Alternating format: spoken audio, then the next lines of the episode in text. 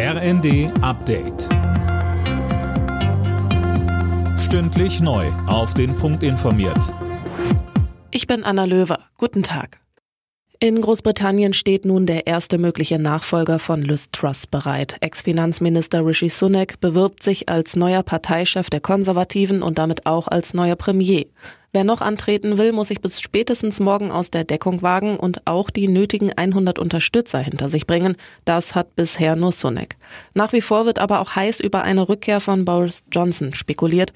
Rishi Sunak gilt übrigens nicht nur als Kritiker von Liz Truss, sondern auch wegen seiner Rolle bei Johnsons Rücktritt als dessen Königsmörder.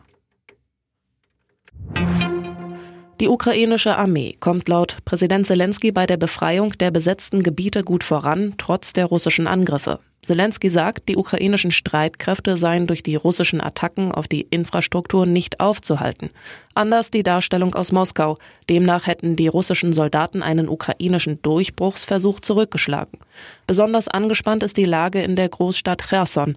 Die Besatzer haben alle Zivilisten aufgefordert, die Stadt zu verlassen.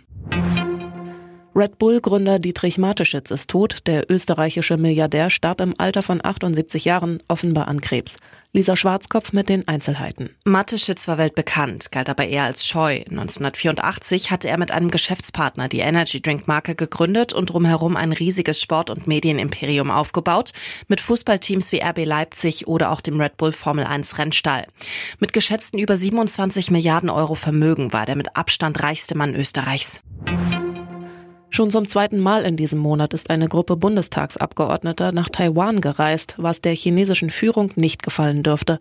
Denn die deutschen Abgeordneten machen sich für Taiwans Unabhängigkeit stark, während Peking das Land als abtrünnige Provinz sieht. Alle Nachrichten auf rnd.de